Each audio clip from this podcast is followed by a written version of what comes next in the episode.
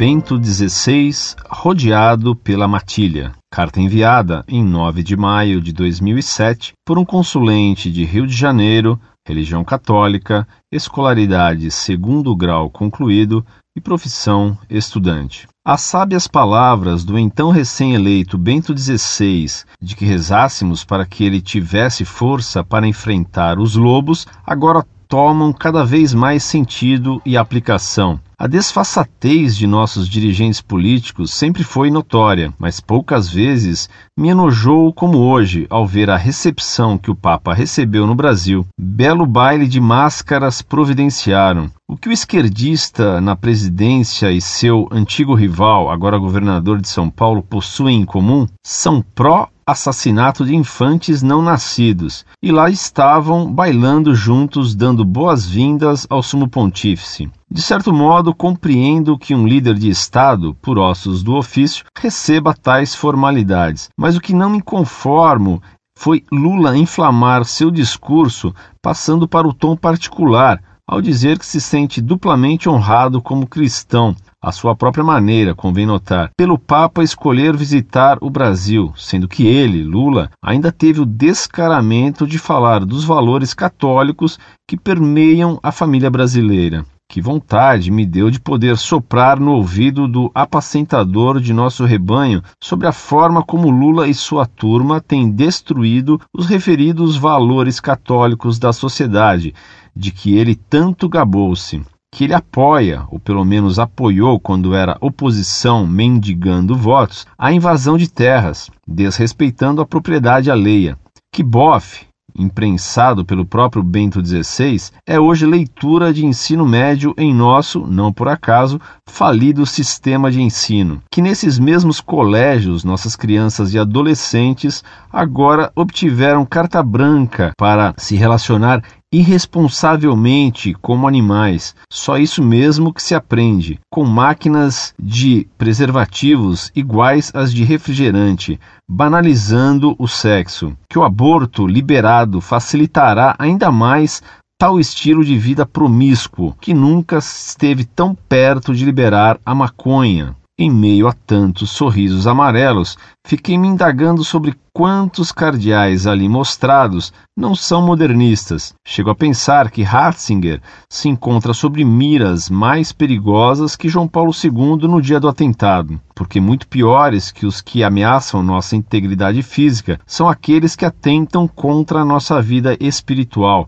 os valores de nossa fé, a salvação. A ciência nos diz que o número de predadores carnívoros é sempre inferior ao de herbívoros. A fé nos mostra o contrário, e hoje eu pude conferir com meus próprios olhos lobos de várias matilhas, até neoliberais, esquerdistas, católicos, modernistas à sua forma, cada um jogando por um clã diferente, com sua agenda própria, mas todos servindo aos interesses de um único senhor, que não é o nosso. De certo modo, até lamento que Sandy e Marcelo Rossi não estejam mais cogitados para cantar para o Papa. Quando o gato sai, os ratos fazem mesmo a festa. Parece aquela instituição militar bagunçada que fica brilhando quando um oficial altamente graduado agenda uma vistoria, mas quando ele se vira, torna a ser a mesma baderna. Porque o Brasil não mostra sua cara ao Papa? Por meio de ídolos adolescentes sem pudor que comentam publicamente suas vidas sexuais, afirmam já terem ficado de bebedeira, que ligam suas imagens a preservativos, ou a RCC organizar uma missa show com direito a abominações como fã cristão,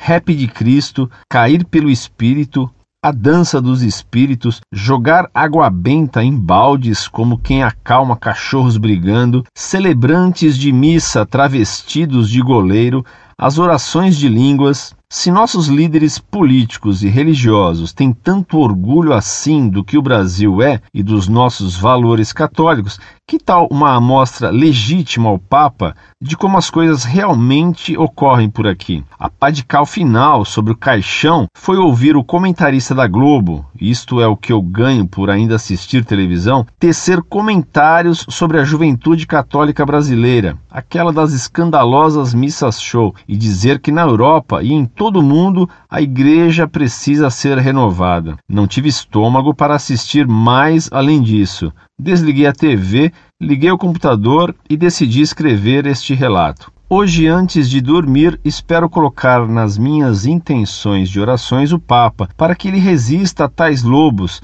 que merecem coisa pior que o limbo, que por sinal nem era tão ruim quanto tentam apregoar, apenas justo, sendo que agora devem lutar para a Igreja negar o purgatório também e ceder razão aos protestantes, tudo pelo equivocado ecumenismo, sendo que também orarei pela Associação Monfort. Gostaria que o Papa tivesse uma estada agradável e proveitosa em nossa terra, só que nada poderia ser mais proveitoso que um quadro realista da precária situação de nosso catolicismo, ainda que pouco ou nada pudesse ter de agradável. Conhecer os fatos como são é condição primordial para consertá-los, e a triste realidade é infinitamente preferível à doce ilusão. Afinal, a palavra de Deus nos aconselha a ser mansos, porém cautelosos. Um dado de última hora. Sobre o Papa valer-se de um altar da tal comunidade Canção Nova. Lembremos das palavras do próprio Bento XVI ao ter anunciado a sua eleição como Papa, em que disse que Deus consegue valer-se de instrumentos inadequados. Isto sim é que é dom da profecia. Muito prezado professor, salve Maria. Que carta excelente você me enviou. E como você comentou bem as contradições registradas na visita do Papa Bento XVI. Pergunta você: que há de comum entre Serra e Lula?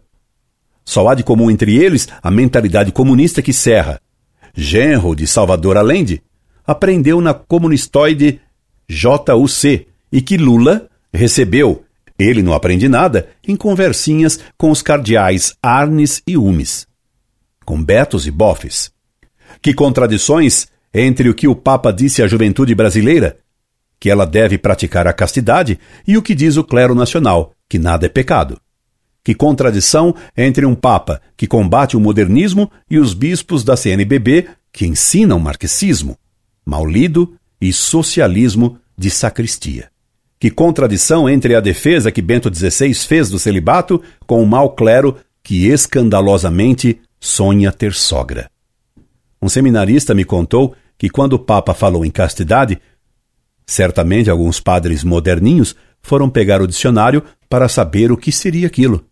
Que contradição entre um Papa culto e intelectualizado e a festinha, intelectualmente caipirinha, organizada pela CNBB, com as cançõezinhas do Padre Zezinho, um padre em diminutivo, libertador, cantando uma canção esteticamente lamentável e absurdamente fora de propósito e fora de lugar sobre a Amazônia.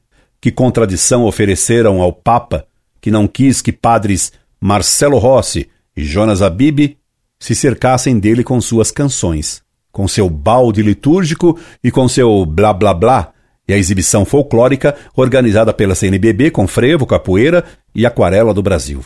E o pior é que o nível intelectual desses bispos e padres, organizadores da ridícula festinha, os impede de ver o feio que fizeram.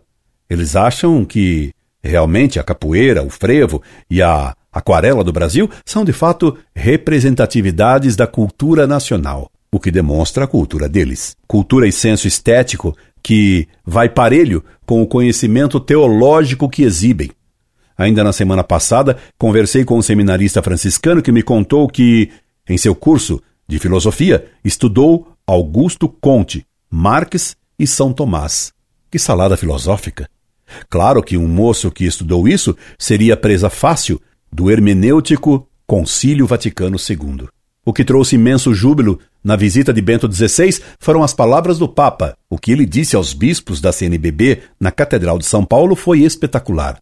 Disse tudo o que a CNBB precisava ouvir, que ela jamais disse em seus numerosíssimos manifestos das campanhas da fraternidade naturalista. E é evidente que o Papa Bento XVI sabe que os bispos brasileiros defendem o contrário do que ele disse. Então por que o Papa lhes disse isso?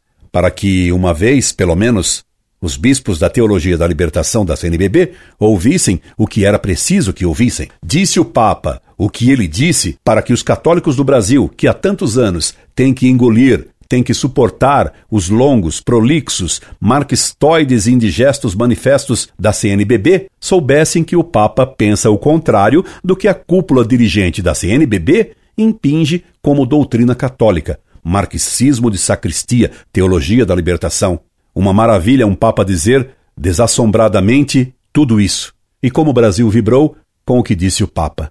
E como foi corajoso esse Papa ao dizer sem rebuços que os católicos devem dizer não aos meios de comunicação social que ridicularizam a virgindade e o matrimônio. Bento XVI desafiou não só os hereges da teologia da libertação, mas também a mídia, a quem manda na mídia e a quem maneja Lula, fazendo-o falar em laicismo, que ele talvez deve pensar que é uma tática futebolística. E de sobremesa, o Papa nos fez saber que não tolera e que não se deve tolerar certos cantores clericais, aos quais ele vetou até a sua aproximação. Deus proteja o Papa Bento XVI. Que matilha ele está enfrentando.